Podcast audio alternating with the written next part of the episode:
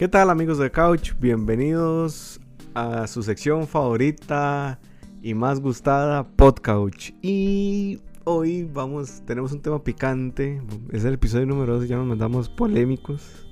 Eh, vamos a hablar de Full Metal Alchemist y esto no es lo polémico, lo polémico viene después con Majo y con Ale. Bienvenidos. Hola, hola, hola. Eh, ya somos el, el, el cast oficial de este, de este podcast y a mí me gusta mucho que seamos nosotros.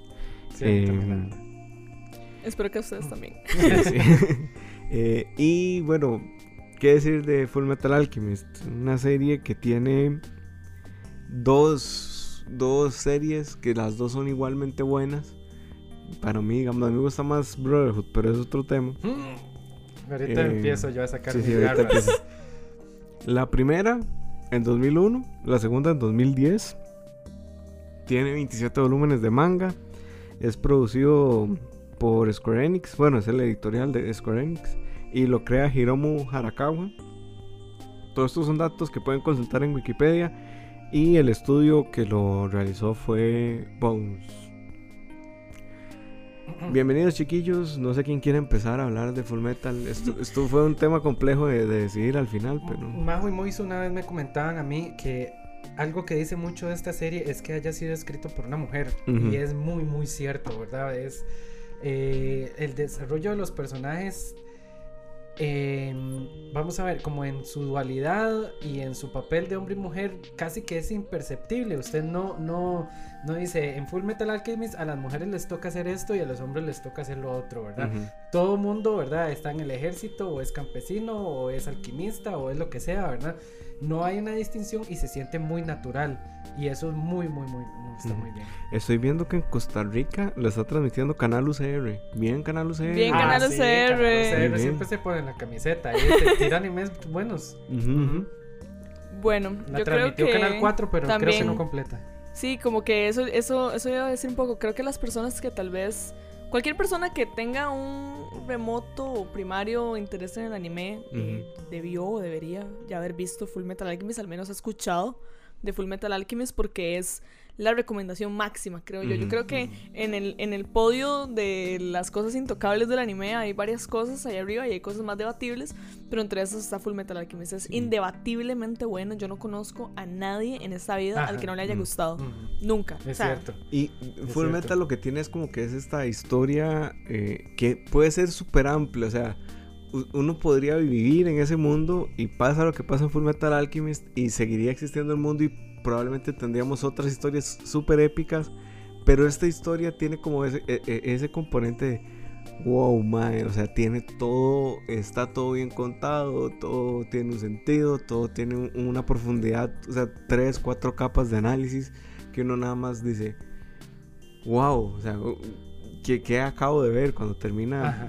cualquiera de las dos, digamos? La primera, lo que a mí no me gustó es que, eh, digamos, el final de la serie no es el, el final final, sino que... El canónico del manga. Ajá. Bueno, eso es algo que tal vez podemos explicar justo en este momento, que Ujú. es cuál es la gran diferencia entre Full Metal Alchemist y Full Metal Alchemist Brotherhood, aparte del año en que salió, digamos. Ujú. Y es justamente eso, que Full Metal Alchemist Brotherhood está completamente alineado a el Al manga, manga. original.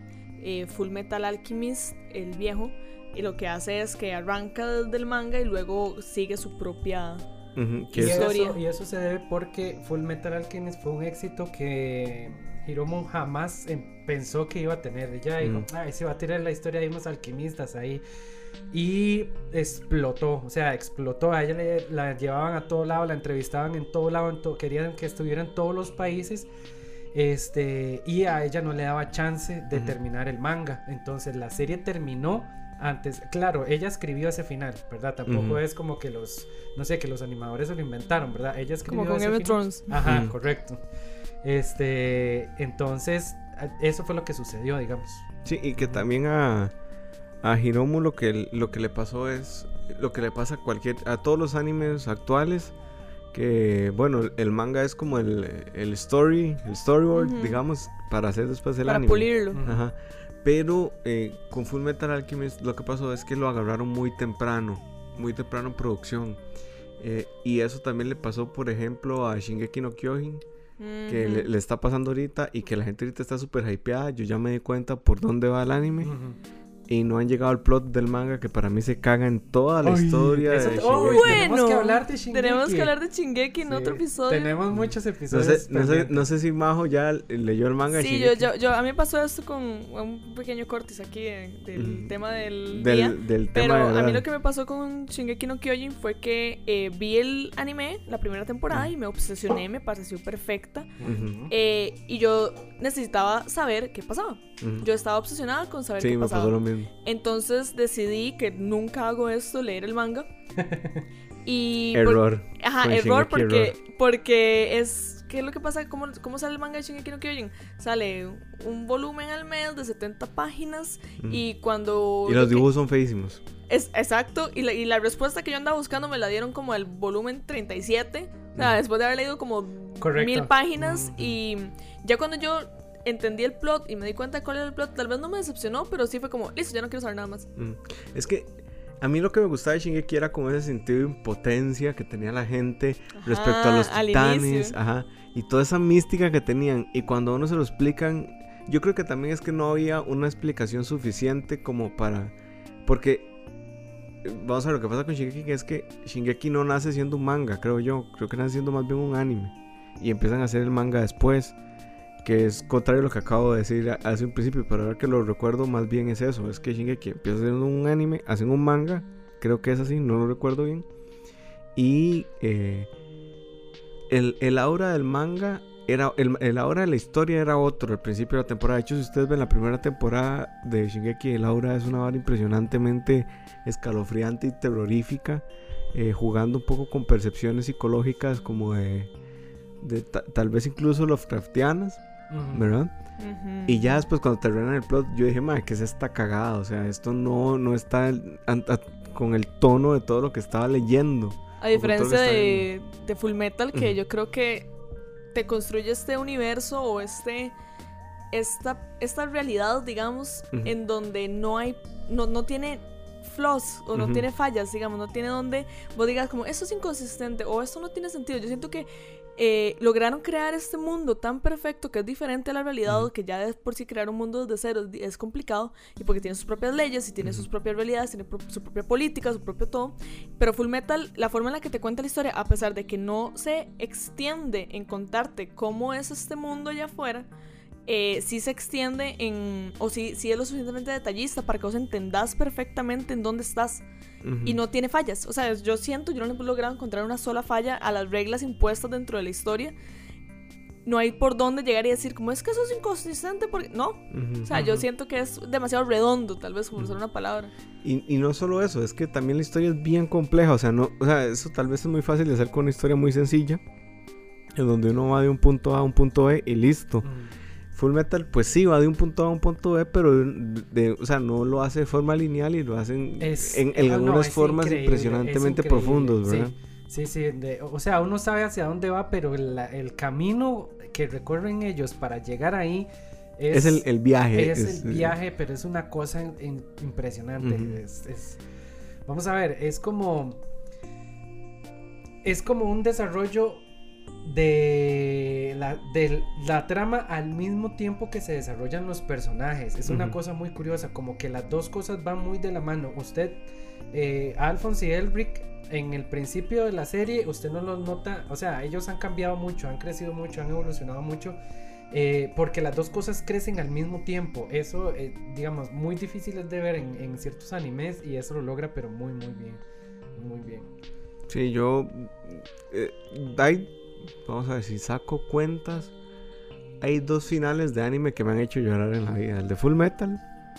Espectacular. Porque eh, la frase que, con la que cierra Edward es, o sea, es una daga al corazón, Sí. así ya es, pa, y uno Sí. no, no puede terminar aquí.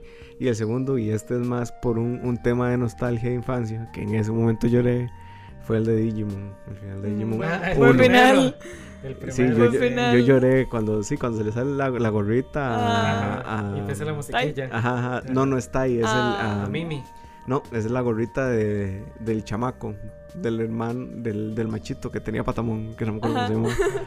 Eh, Se le sale la gorrita por el tren y entonces todo el mundo llora y yo no, ya se terminó. Porque yo, además, es que tal vez la gente, o sea, si ustedes no nacieron en los noventas y están escuchando este podcast y que curiosamente ya pueden tener 18 años, Ajá. ajá, golpe hacia la vejez. En los noventas era religión sentarse en la mañana a ver Digimon. Entonces en mi escuela, por ejemplo, era horario diferenciado. Mm. Entonces, Solo ciertos días. Solo ciertos ajá. días los podías ver. Uy, no, qué pestoso. Era horrible. Ajá. Pero podías, podía verlos. Y entonces a mí me tocó ver Digimon. En, cayó, cayó para un día feriado, curiosamente el final. Y me senté a hablar con mis hermanas porque ellas también lo veían. ujú. Porque además tenía el asunto de que era muy fácil identificarse con alguno de los niños Claro, elegidos. Eran seis ajá. chamacos, ¿verdad? Tres niñas, tres niños. Y entonces, eh, no eran siete, tres niñas y cuatro niños, si no me equivoco. Sí, sí, de hecho. Y, por cierto, Digimon Tree está muy buena. Y véanla, está en Crunchyroll. Eh, y di nada, yo vi eso y, y lloré. Y después Full Metal, con ese final redondísimo en donde Edward dice que al final del viaje, él lo único que obtiene es un corazón de acero. Uy, Qué buen man. final. Yo creo que algo de lo que Ay, podríamos hablar, ya que estamos bueno. explorando, antes de que Ali y yo nos pongamos a pelear. Sí, eh, antes de todo, sí. es full spoilers, ¿verdad? O sea, Ah, Ajá, sí. por si no lo han visto, cierren esto. Bueno, ya les dijimos. ya, ya todo. les dijimos el final, pero. Pero como no lo han visto, o sea, ¿qué está haciendo en este podcast si no ha visto Full Metal? Em, yo creo que lo que podemos hablar tal vez es el personaje favorito de cada uno. sí. ¿Y sí. por qué? Eso puede ser como... Hijo de puña, vamos a ver. Yo creo, vamos a ver, a mí Edward me fascina como personaje. Es, es un, un asunto ahí de, de cómo se puede identificar uno tanto con alguien que cuando le dicen enano, el más se triguea y manda a comer mierda a todo el mundo y demás. Pero realmente creo, creo, es que todos son muy buenos, pero creo que mi personaje favorito es la maestra. Viera que yo iba a decir parecido, me lo robó. Ajá. La maestra porque eh, es una mae que sufre la pérdida de un bebé intenta revivir a su bebé y hace alquimia para revivir a su bebé. Y y no es digamos cuando ella cuando le llegan Alphonse y Edward eh, y la madre como que los recibe en su casa y siente este sentimiento de maternidad pero a la vez dice soy su profesora y no los puedo dejar ir a estos mocosos así como están y además se casa con un mae que puede pelearle de tú a tú con Armstrong a nivel de musculatura, Ajá. ¿verdad? que Armstrong es este comic relief increíble de, de Full Metal, que al final yo creo que cada personaje tiene su, su lado comic relief, ¿verdad? Sí, yo creo que es algo bonito de Full Metal, que oh, no tiene, no peca lo que le pasa a muchos shonens, que es que se Es el arquetipo ceden. de este, o que este es el serio, este es el Exacto. carpicha, Ajá. este es el no sé qué, y este es el gracioso. No, ahí todos son humanos, o sea, son personajes muy tridimensionales. Sí. Exacto. Y Y, eso yo es creo que los momentos de comedia son muy buenos, son muy oportunos. O sea, no se exceden, digamos, con el recurso, pero los momentos serios son completamente serios Uf, y no sí. es... Sí, sí, Mustang puede pasar de ser el vacilón, el comic relief, a ser un personaje, pero exageradamente. claro. Uf, sí, Sí, que, profundo. que hay una parte, en- bueno, en Brotherhood, que eh, se, se manifiesta muy bien esto de lo denso que es el Mae cuando el Mae está, está este, vengando a Hughes, ¿verdad? Que el. Mae hace esta pared y dice, qué útil es esto, ¿verdad? Porque, vamos a ver, la, la alquimia funciona de una forma en Full Metal que es, usted no puede obtener nada si no sacrifica nada a cambio. Y parte de eso es una escritura, o sea, parte del ritual es una escritura de una fórmula en forma de círculo, en donde la gente, este, pues, jun- junta sus, eh, choca sus manos y, y hace el- la alquimia, ¿no? Mustang llega a un punto donde, bueno, ofrece su vista y obtiene la alquimia suprema, ¿verdad? Que es la mejor parte de ¡Qué Mustang. buena! Y entonces encuentra a la, a la homúnculo que le, que le mató a su mejor amigo, a Mace Hughes, y la quema de una forma. Y varias veces. O sea, el Mae nada más como que es despiadado, Ajá. Pero uno no puede no sentirse identificado con, con ser despiadado con No sentir placer en ese momento. Ajá, porque ¿verdad? Hughes Sí. además es un gran personaje. Sí. Y la forma en que lo matan es impresionante. Oh, no, Dios mío. Pero bueno, creo que mi, mi personaje favorito creo que es la, la profesora. Porque además Izumi tiene es que se sí, llama ella. Izumi. Ajá. Izumi porque tiene estos rastas además y el vestido y, y como este feeling y la más súper poderosa Ajá. además, pero también es súper maternal y es como muy dual en- en- entre soy profesora y soy la mamá de estos dos chamacos que, Que me llegaron. volver a hablar como lo que decía, comentaba al inicio, que como acaba de escribir Moise el personaje, es porque es un personaje que viene desarrollado desde, no desde el hecho de ser mujer o no es arquetípicamente este personaje femenino, sino que es súper complejo y logra como esta dualidad entre ser despiadada pero ser maternal y seguir como súper comprometida y ser uno de los personajes, si no es que de los, sí, uno de los personajes más fuertes de toda la serie. Es como un súper buen personaje femenino. Yo la amo. O sea, creo que está entre ella y Edward, la verdad. Pero no sé, Majo, vos, ¿cuál es tu, tu personaje favorito? que es muy difícil conforme Sí, es que, que, todos los personajes. Hasta la muchachilla que sale en el primer capítulo, que, que está con el sacerdote ese y todo, uno empatiza con ella. Todos, todos son buenos. Madre, la abuela, la abuelita es increíble. La, la ladrona gata también, que hace alquimia. Y es una, o sea, todo mundo, no sé. Eh, eh, todos los personajes de esa serie son. Scar es increíble, ese, ese, es mi personaje favorito. Scar. Qué bueno O sea, obviamente siempre es difícil decir, o sea, no decir que son los hermanos bro, eh, Edward y Alphonse. sí, pero creo que mi personaje favorito es Scar y es algo que he pensado por mucho tiempo, es algo que ya he, fue, fue una fuerte pregunta, la verdad, así, el, personaje favorito y Es duro, digamos, pero eso es algo que yo tal vez sí le he dado cabecilla y yo sí he concluido que es Scar y más que nada por, o estoy entre Scar y también me gusta mucho Roy Mustang. Qué bueno Mustang. Es que todos, madre, todos son grandes personajes. pero lo que me pasa con Scar es que al inicio te lo presentan eh, como un villano, como esta persona. O sea, nunca, nunca te lo presentan como un antihéroe, que es lo que yo siento que él llega a ser. Siempre lo presentan como un villano o el, el enemigo a derrotar, eh, buscado por los alquimistas. Entonces, lo que pasa es que y te dejas llevar también como por lo de los estereotipos, por decirlo así. Vos ves este este mae es súper musculoso, ajá, con una cicatriz en la cara que anda, que es un serial killer que dicen en la serie, que es un eh, asesino serial. Sí, que anda en, venganza, digamos, matando gente a diestra y siniestra, y dice, sí, es que no es este loco, hay que destruirlo. Y luego cuando empezás a profundizar te das cuenta de dónde viene él, de cómo fue parte de, de la guerra civil de Isla Valley, donde le mataron a su esposa y le mataron a toda su familia, y cómo él anda buscando venganza, entendés, empatizás con la venganza de él, entendés cómo él no es un villano, es un antihéroe y que muchas veces siento que eso pasa en todos los personajes de Full Metal. Ahí no hay la línea entre el bien y el mal se desdibuja totalmente. Creo que todos hasta cierto punto tienen rasgos de antihéroe. Roy Mustang también tiene muchísimo de antihéroe. Sí, completamente. Hasta los mismos hermanos Serelic tienen mucho de antihéroe porque eran también como los outcasts del de este, digamos, los perros del gobierno. Entonces, y también los métodos o, el objetivo que ellos andan buscando es extremadamente egoísta, a cierto punto, si uno se pone a pensarlo en frío. Entonces, pero entonces cuando ves el cambio de Scar y ya conoces la historia, de dónde viene lo que él quiere lograr y todo lo que ha pasado, y luego la relación que él empieza a tener con Ed, yo nada más amo el personaje, me parece extremadamente complejo, me parece que tiene demasiadas capas, la forma en la que él les comienza a ayudar y la forma en la que él se empieza a involucrar y deja de ser como el enemigo recurrente de cada cierto tiempo a personaje principal que ayuda en la línea argumentativa de la historia, por menos en, en Brotherhood, eh, para mí me parece espectacular a nivel de personaje, creo que es mi favorito. y Scar tiene un momento que a mí me parece impresionante, que es... A mí me, me dejó como sin habla en el momento en que lo vi, que es cuando el hermano descubre la alquimia, el secreto de la piedra filosofal, que es al fin y al cabo lo que importa, digamos, para los hermanos Elric y que el maestro se tatúa todo su cuerpo y lo convierte en una en una en un círculo de transmutación, ¿verdad? Y entonces el hermano está donde, cuando Descara abre así como las cortinitas del cuarto y encuentra al hermano y esto que hacen en, anime que me parece siempre un recurso super tuanis que es que le quitan el brillo de los ojos, ¿verdad? Entonces ya entendés que está loco, o sea que, que el maestro está... Ajá. Y entonces el maestro sale y va a hacer algo y entonces Scar como que intenta detenerlo, pero en ese momento eh, están haciendo todo Ishbal en, un, en una piedra filosofal, que al fin y al cabo el, ingrediente es la gente, ¿verdad? Y entonces que el hermano le da el, el brazo a Scar. Ese momento yo le dije, madre, o sea, ¿qué, está pasando aquí? O sea, yo no estoy preparado para esto. Todo el tema político detrás, porque vos siempre sentís que como nuestros protagonistas son de este gobierno, son parte de esta nación, son los buenos. Entonces cuando te das cuenta de que a raíz de todo este sistema político se hizo un genocidio y se hizo, o sea, y creo que eso, todos tenemos varios ejemplos ahí geopolíticos buenos de cómo eso nunca sale bien, y cómo los buenos nunca son tan buenos y las potencias nunca son tan buenas.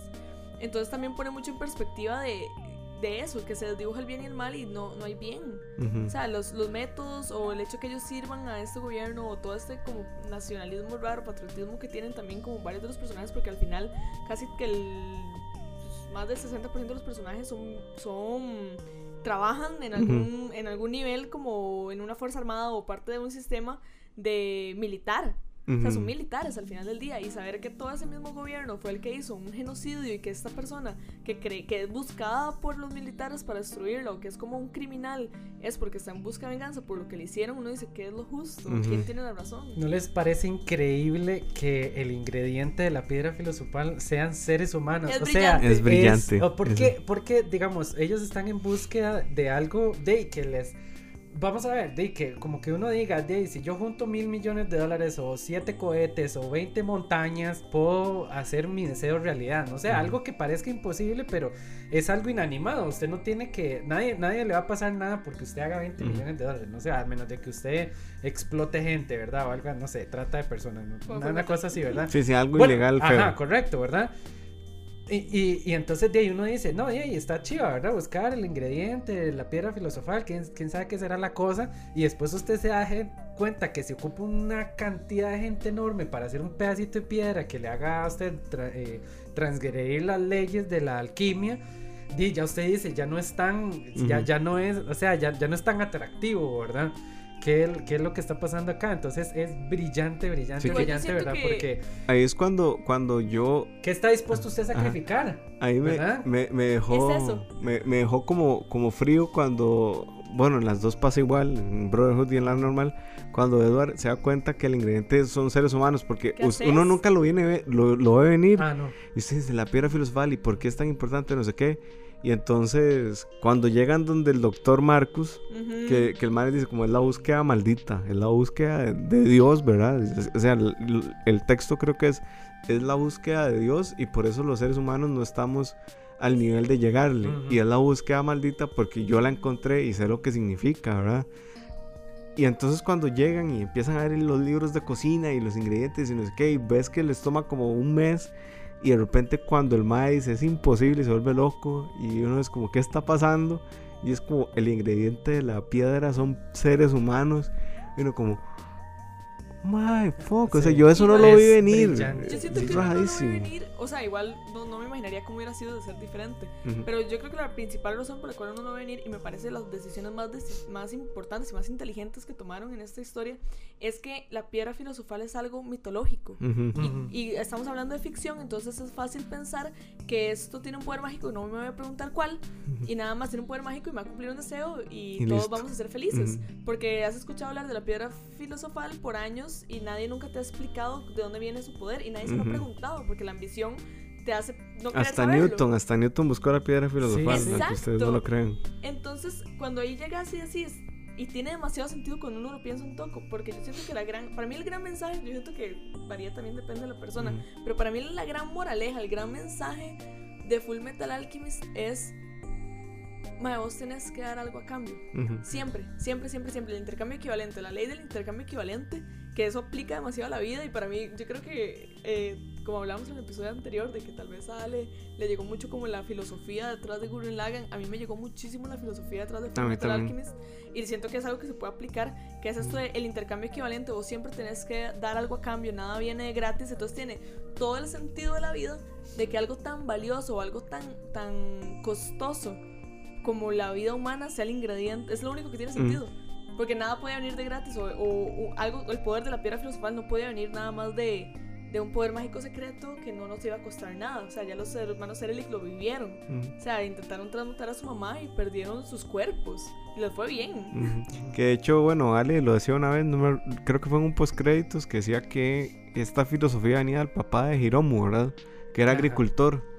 Que, que entonces que ella entendió, viendo al papá trabajar, que no iba a obtener una cosecha nunca si no la breteaba.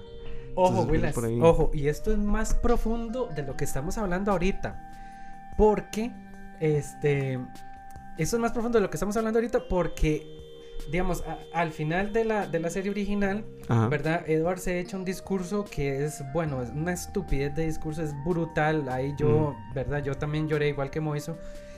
Porque él, él, él dice, él empieza como de- porque el final empieza como a rememorar todo el camino que ellos han hecho, ¿verdad? Ujú. Empiezan a hacer tomas de cómo está la gente ahorita, es como el final de Ocarina, ¿verdad? Después de eso Ujú. usted lo que hace, te dan re- te, te muestran en qué quedó cada persona. Esos finales siempre son satisfactorios. correcto. mae, Y- siempre.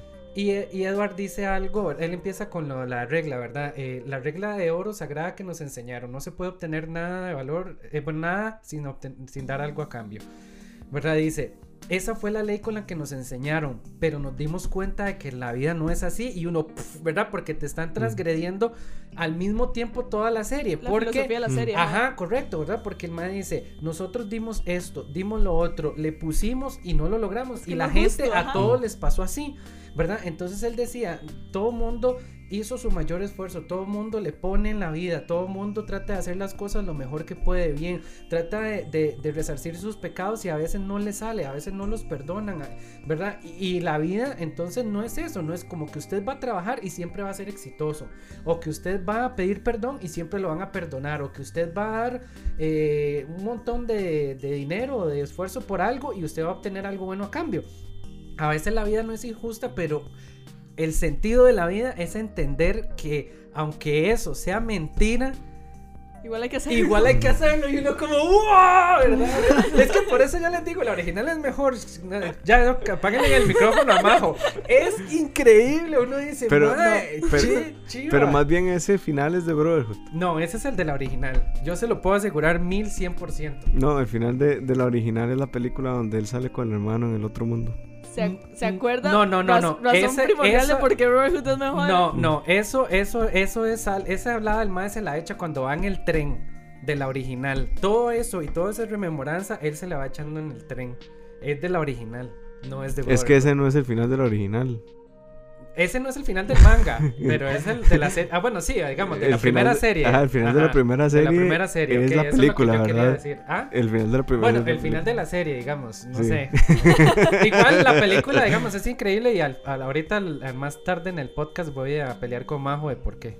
Pero bueno, yo, Pero bueno, yo- es aquí eso. quería preguntarles eh, el momento, la serie tiene muchos momentos de shock, eso es, eh, pero no es shock value, es momento de shock eh, como de que a uno le genera un genuino shock. Ah, sí, totalmente. Porque no lo ahí, no hay, ahí no hay nada de shock value. No, No, no, no, no. Entonces, para no, nada. vamos a ver.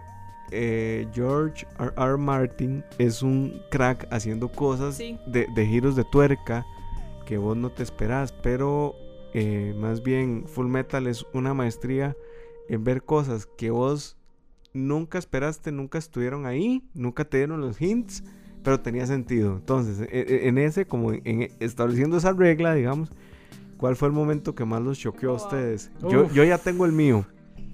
Y es en la original, curiosamente, no es en la no es en Brotherhood, aunque tiene demasiados momentos choqueantes. Ujú. Pero en la original, cuando ellos pelean contra el homúnculo, que es la mamá. Ah, Ajá. sí. Ma, esa hora a mí me dejó, me dejó como con un trauma como por un mes. Porque al saber que Alphonse estaba matando a la mamá, hirviéndola dentro de su cuerpo, o sea, dentro de su armadura. Uy, ma, a mí esa hora sí, sí, Sí. me de dejó hecho, el mismo frío. Alphonse quedó afectadísimo Sí, sí. también. A mí me dejó, Sí. pero destruido eh, emocionalmente porque los más di nunca, o sea, como la primera vez que ellos ven al homúnculo, que es la mamá, que no me acuerdo cómo era, era que se llamaba, la mamá se llamaba Trish, pero el homúnculo no recuerdo cuál era, creo que era la pereza. Eh, porque sí, también hay referencias, digamos, a, Eso también es A los siete chido. ajá, pecados a los siete capitales. pecados capitales. Y bueno, los nombres de todos los generales son nombres de armas de la Segunda Guerra Mundial. Y Hohenheim de Luz, que es el papá de los dos, este, pues sí fue un alquimista muy famoso. Bueno, en fin. Y a mí ese momento me dejó, pero en una pieza donde el Mae tiene que, que matar al homúnculo que luce igual que su mamá. O sea, y el Mae, cuando la hora termina, porque solo Alphonse lo puede hacer, porque la Mae se transforma en agua. Y entonces lo que hace la Mae es que se mete dentro de la armadura. O sea, para explicar un poquito el contexto, la gente que no lo ha visto, Alphonse lo que hace Edward es sellar el alma de él en una armadura con un sello de sangre y ofrece su mano derecha, no mano izquierda, no me recuerdo. Lo que pasa es que entonces ese sello sí se borra o sí se daña, Alphonse muere. Este homúnculo lo que hace es que están peleando Alphonse y Edward y la más se puede transformar en agua y lo que hace es que se transforma en agua y se mete dentro de la armadura de Alphonse. Entonces, Para manejarlo, de para hecho. manejarlo. ella quiere como manejarlo. ¿eh? Entonces, e- esa, ese asunto puede borrar el sello. Entonces, por eso Edward no puede pelear con Alphonse. Entonces, lo que deciden es que eh, Edward no deja salir a la mamá y se encierra como. Eh, Alphonse no deja salir a la mamá y, y como que se encierra en su armadura y la empiezan a hervir. Y, y la matan. Y es. Y, y lo peor es que al final, cuando la matan, eh, se ve como la cara de la madre y le dice a, a Alphonse que lo ama. Y entonces, como madre. No, es, No, es, no, too es much, es too much. Es, es- es- es impresionante. Es Ese es mi momento, mi momento choqueante de. Y tras de eso, ellos ocupan como un pedazo de la persona para, para convertirse, ¿verdad? Ujú. Entonces, tras de eso, tienen como un recuerdo de la mamá y tienen que deshacerse de ese recuerdo, tienen que reventarlo y no, sea perro. Sí. Es la vida de dos más que comen mucha mierda. Sí, Eso es- como, como la vida de nosotros. Yo creo que por eso todo el mundo empatiza, ¿verdad? Porque es como, un- como sí, todos hemos pasado momentos muy, muy duros en, en nuestras vidas y ellos también lo viven. Entonces es como muy En otra real, muy escala, fácil. pero- Sí, sí, en otra escala. Sí, tal- Bueno, no por sé. dicho. sí. sí, sí. Este, a mí el momento que más me choqueó sí fue darme cuenta de que el ingrediente eran seres humanos. Eh, porque di, yo ya, digamos, la serie hace que uno empatice tanto con los personajes que, ¿Qué quieres que uno Mm. quiere que, ¿verdad? Que, que suceda, ¿verdad? Y darse cuenta de que si están dispuestos a sacrificar y todo, bueno, no, no lo iban a hacer, pero como de que su búsqueda al final no tiene sentido, uno se da cuenta de que la serie va más allá de... La de- búsqueda. De, la búsqueda, sino que es el camino, lo que decía Ujú. Moiso ahora. Ese es un momento, un momento muy choqueante. Y otro, se me acaba de ir, Majo, diga el suyo mientras me acuerdo del mío. Eh, tengo dos. Creo que el primero. Es que es raro porque, bueno, los dos que ustedes dijeron también Ujú, es como, ujú. sí, no había pensado en esos, que son increíbles. A mí me explotó la cabeza. Hubieron varios momentos que me explotaron la cabeza, pero me explotó la cabeza cuando develan que Führer King Bradley Mm. es Ah, sí. un, Un homúnculo. un homúnculo Sí, es homúnculo de la ira. O sea, me Sí. pareció genial, no había forma de verlo venir. El hecho de que fuera el ojo el que tuviera como el, el sello me pareció brillante y todo lo que se desarrolla a partir de eso. Y luego ver que su hijo es el, el homúnculo que faltaba y como Ujú. todo ese desarrollo. Y que es el más poderoso, además. Y que es el más poderoso, exacto, y empezar a explicar por qué y cómo estos personajes, y volviendo ahí al, al tema político, tenés un homúnculo del- como cabeza política de lo que ellos y de todas las personas con las que están trabajando y con todo lo que se mueve, digamos, creo que ese puede ser, y si no, creo que podría ser la muerte de... mm, De Hughes. Ajá, de Hughes. Ah, sí. La Es muerte que- de Ese pero- entierro es tan Pero bueno. tal vez ni siquiera es un tema de sorpresa. No es shock, de- es como Es, es como todo que- toda la escena y todo el hecho que pasara, es lo que a mí me Sí, sorprende. te cómo- marca. ¿Cómo mataron a este Ajá. personaje? ¿Cómo, ¿Y cómo lo hicieron así? O sea, cuando Envy se transforma y. En Hawkeye. ajá, que, en está, que Hawkeye es está, que creo que está en una cabina telefónica. Ajá. Ajá. Y que. Que Hughes es el que se da cuenta primero que, que, Kim Bra- que. Kid Bradley es, Ajá, es es, el primero en darse Ah. cuenta y se transforma. Y cuando ya ves toda la situación, porque bueno, se transforma, si mal no me equivoco, en Roy Mustang. No, eh, se transforma en, en, en la subalterna de, de Hughes, que es Ah, eh, el- Hawkeye, creo que se No, llama. No, eh, la Una mancha. muchacha Eh, no, la, no es La de Hawkeye. negro, la lunar. sí, la de Lunar, correcto. que él se da cuenta que no es ella, Porque lo tiene porque del lo tiene al lado incorrecto y después, antes de matarlo, se, se cambia a la esposa Ajá. y le pega el balazo. Toda esa, o sea, todo el hecho de que mataran a ese personaje, primero yo nada más me preguntaba como, ¿cómo se atreven? Y pero luego uno, se ve, uno ve para atrás y uno entiende un poco que se habían red flags. Ujú. O sea, se habían un poco de, de que eran imposibles de ver, pero ya cuando uno ve para atrás uno dice, sí, ya vi lo que hicieron, ya vi Ujú. lo que me hicieron. Que es, conoces a la esposa, conoces a, A la, la hija, hija. las amás. Ujú. O sea, te presentan la Porque además la hija es adorable. la- es el personaje más adorable de la historia del anime. O sea, y la forma en la que empatizas con ese personaje que por muchos episodios fue un personaje secundario, más menos que secundario inclusive, que no había tenido como protagonismo, pero ya cuando le- lo empezás a escuchar, empezás a ver todo lo que él ha hecho, eh, la historia de él, ves su familia, ves la relación que él tiene con los hermanos Erelik, y te lo matan. Y las consecuencias que vienen a partir de eso, de Mm. cómo Ray Mustang lidia con esto y cómo él se da cuenta y cómo se vuelve su moro. O sea, se vuelve, se vuelve su, su, su razón para hacer las cosas y bueno, ahí entra también mucho del antihéroe que es Mustang, que el Mae no, no ve consecuencias. El maestro solo quiere venganza. Y la venganza es lo que lo mueve y toda esa parte me, me choqueó. Sí, nivel. que cuando Hughes muere, eh, como para poner en contexto a la gente que no lo, que tampoco ha visto la serie, pero bueno, ya si llegaron hasta este punto y no la han visto. Sí, qué pésima idea. Sí, ¿verdad? Pero eh, hasta ese momento Hughes es como el comic relief recurrente de todo Ajá. mundo, ¿verdad?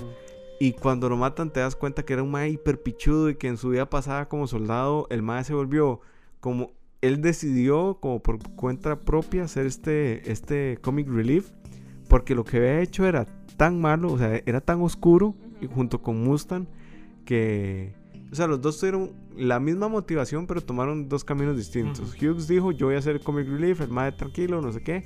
Y Y voy a vivir mi vida lo más feliz posible. Y solo habla a su hija y esa, esa parte es súper adorable cuando el mae es como, Sí. mírala, no sé qué, y le enseña la foto del- de, la 50.000 chamaca. fotos que Sí. tiene. Y Mustang toma la decisión de yo voy a ser el próximo Führer para que esto no vuelva a pasar. Ujú. Ujú. Y en el, en el, en el entierro, cuando la chiquita empieza a decir que porque le están echando tierra al papá, Ay. fuck, mae. Sí, yo- y dice, a- mí dice, de- jala- apa- dice, ¿por qué lo- le pone tierra si a- de- no se va a poder levantar Ajá. si tiene tanta tierra Y encima? creo que de hecho hay otra, otra escena, Qué no sé si es el mismo episodio o episodios después, en donde los hermanos Serelic llegan a la casa de ellas y la chiquita sale corriendo esperando a ver si era el papá que venía otra vez de vuelta. Sí. Y la mamá como con esta cara de no le puedo todavía explicar, como que la chiquita lo seguía esperando. Cualquier Ajá. persona que llegara a la casa, ella quería ver si era su papá que había regresado. Y no. Wow. No. Y, después Mustang así que empieza a llorar y el mae nada más dice, parece que está lloviendo, ¿verdad? Ah, uy, Ajá. qué escena. Eso es, eso es, ni- es un Es hito en el mundo del anime. Es Ajá. icónico, digamos. Ni en, ni en cine he visto una escena No. tan bien representada Sí, de un funeral. ¿verdad? Es como, eh, es como parece que está yo debería salir el paraguas, el paraguas parece que está lloviendo y entonces Hawkeye le dice no no está y nada más ve al mae así llorando y es como sí está lloviendo, ¿verdad? y yo no voy a llorar, no voy a llorar". Y, pff, toda la moquera. Otro que es, vamos a ver, ya sigue siendo recap antes de que empecemos el versus aquí, porque vamos a hablar de leñazos. eh, la transmutación de Nina. Sí. Ah, sí, pero holy eso- shit, holy shit, así qué clase de papá.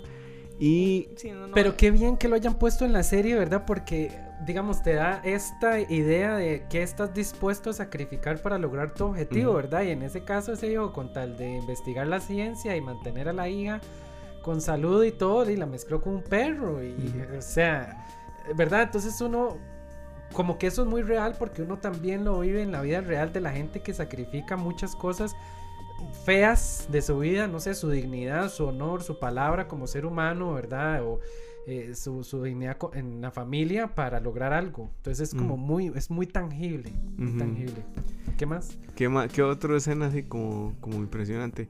Bueno, en Brotherhood, el final que es muy Lovecraftiano, al final, ¿verdad? Ajá. Que es como, Ah, espectacular. que es como si, si, digamos, eh, la premisa es, bueno, si Dios existiera, a Dios no le importamos. Esa es Ajá. la premisa de Lovecraft, ¿verdad? Y, eh, y aquí lo, lo aplican, pero de una forma Correcto. impresionante, que es este homúnculo primigenio, que es Dios, que creó a todo mundo y bla, bla, bla.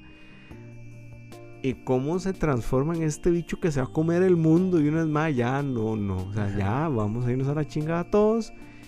Y Edward vuélvase loco, ¿ah? A mí, de hecho, Qué buena esa pelea, a mí me encanta, pero bueno. de hecho, son de mis finales de anime favoritos también.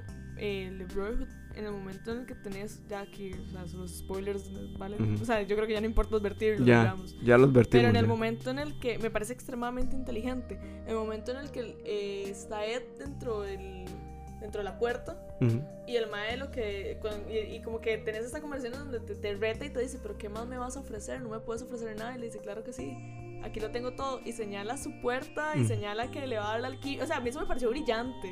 Sí. El mae siente y el mae toma esta decisión de llegar y dice como, todo lo que puedo ofrecer es todo lo que soy, es un alquimista.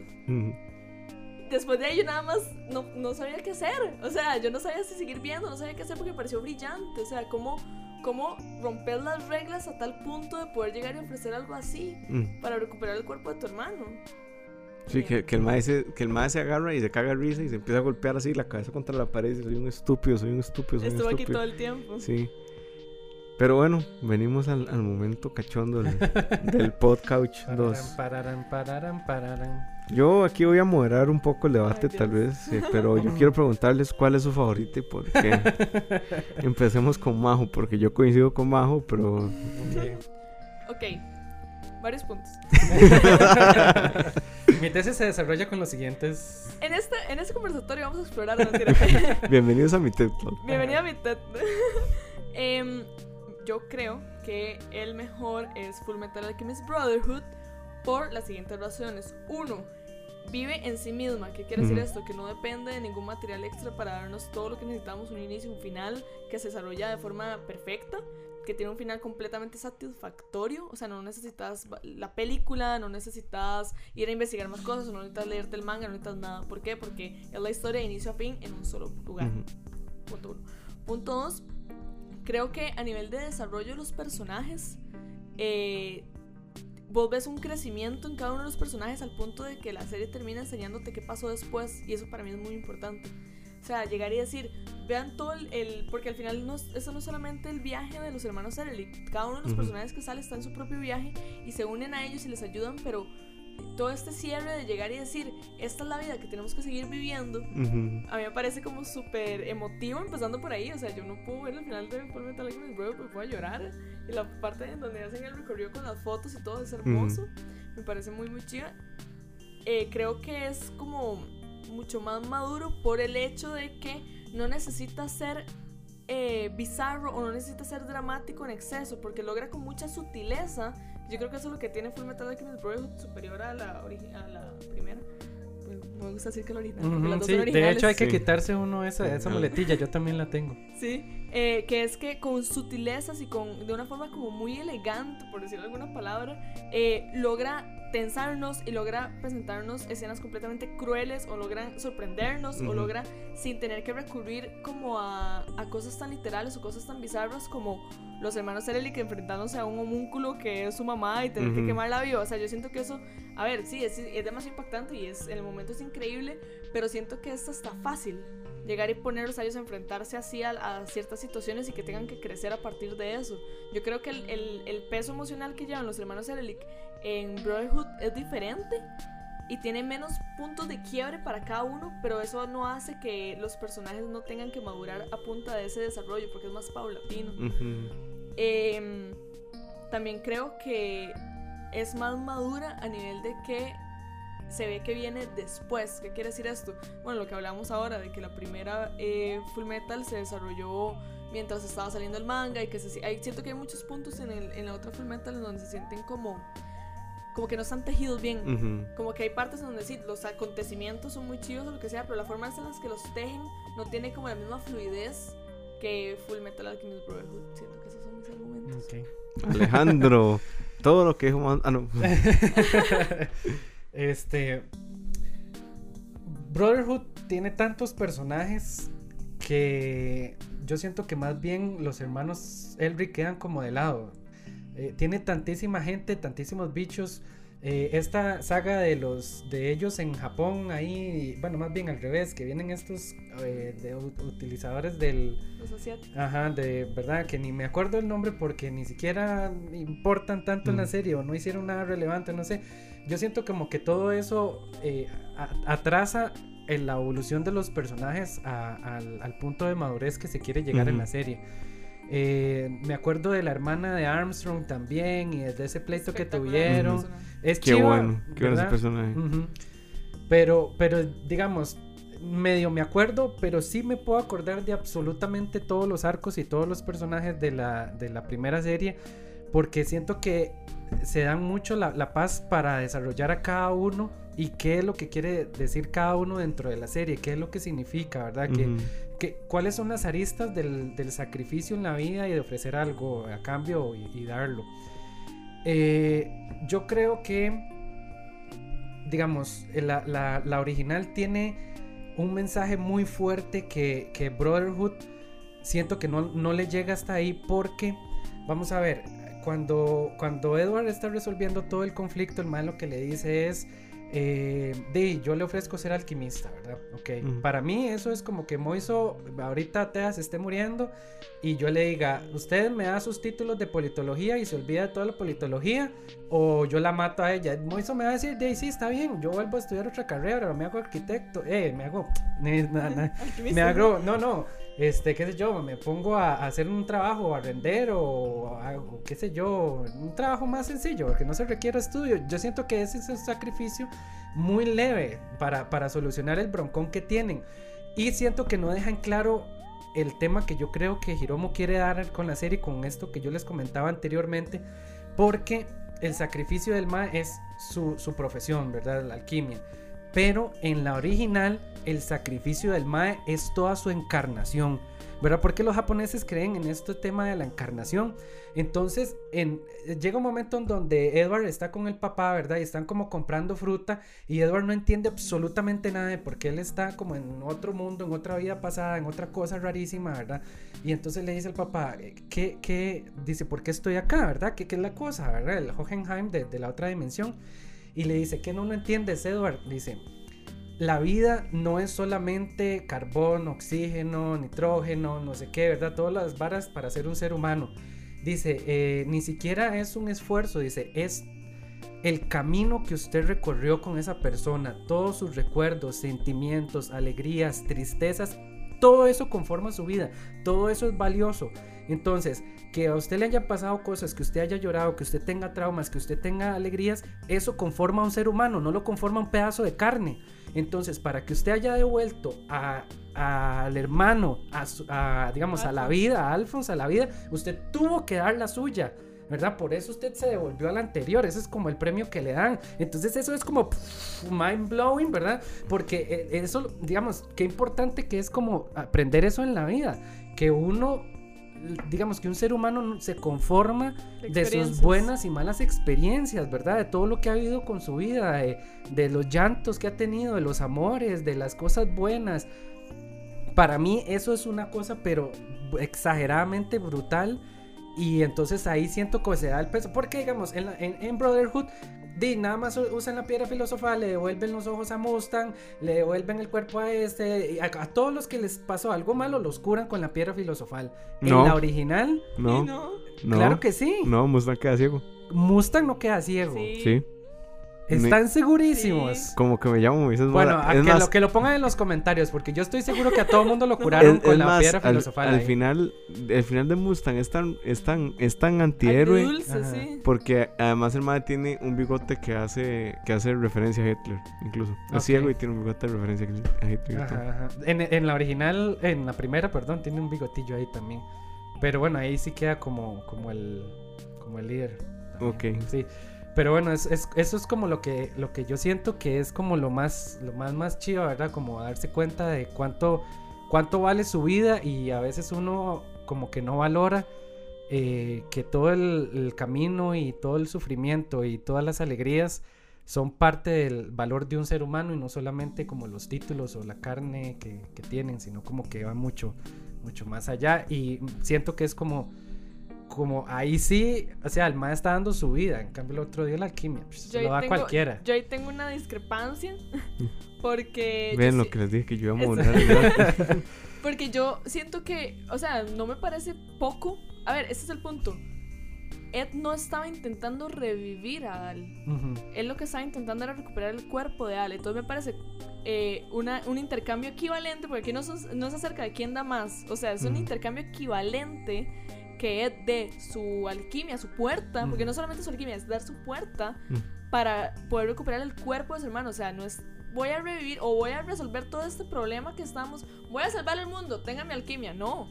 O voy a revivir a mi herma- a mi familia muerta. No, es nada más lo único que necesito es el cuerpo de mi hermano. O sea, se- inclusive se siente poco lo que va a recibir a cambio de todo su poder. Porque tampoco es de que. es que es un recurso de poder, no es una profesión. La Exacto, no es, no es de que el, el Mae era pianista y le cortaron los dedos, no, Ajá. es el, lo que Ed podía llegar a ser el resto de su vida, lo po- podía alcanzar, y el nivel de poder, lo que él podía, y el esfuerzo, porque acá hablamos también del viaje que llevan los personajes, y es algo que vos has dicho mucho, Ale, que, que al final todos somos el viaje que, que desarrollamos y el viaje que llevó Ed y lo que él estudió y lo que él tuvo que hacer para poder desarrollar su alquimia y hacer que toda su vida, porque literal toda su vida se enfocó en la alquimia, renunciar a eso para recuperar el cuerpo de su hermano, a mí hasta me parece poco lo que No, hombre, vea, a ver, eh, Bueno, si- ya, ya, si- ya con esto cerramos si porque Edward- ya nos estamos quedando si sin Edward, espacio. tu- si hubiera, Edward tuviera te- tenido que estudiar ser maquinista o arquitecto o astronauta o cualquier otra cosa para traer al... El punto de él no era ser alquimista.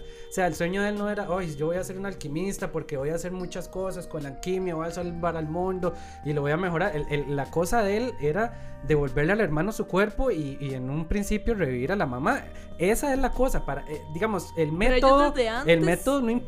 O sea, la alquimia lo hubiera podido hacer la alquimia o la arquitectura o la astrología o, o lo que sea. No, no, no se trata de lo que él sabe hacer para lograr su objetivo. Es el objetivo en sí. Y ahí es donde siento que hay más peso. Pero bueno, gente, yo, yo voy a decir aquí nada más que a mí me gusta más Brotherhood y la defiendo más. Creo que cierra más arcos, es más redonda. eh, le da un, un mejor lugar a, a ciertos personajes que no se lo dieron en, en, en la primera. que- Eso es cierto.